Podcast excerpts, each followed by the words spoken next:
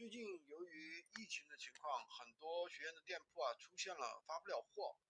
那么发不了货这个事情呢，就是导致这个客户呢最终退货，对吧？的情况很多。那退货的话，肯定会影响我们的一个店铺。那我们应该怎么处理呢？首先，我们在发布产品、发布产品的时候，一定要避开疫情的发布地。比如说，现在上海疫情比较严重，对吧？那么我们可以选择北京，选择武汉，对不对？那如果说你选择上海，为什么呢？你如果是选择要上海发布地的话，会有很多上海的用户来，最后你又发不了货，就比较尴尬，对不对？那第二种情况就是买家这边疫情导致无法收货的一个情况。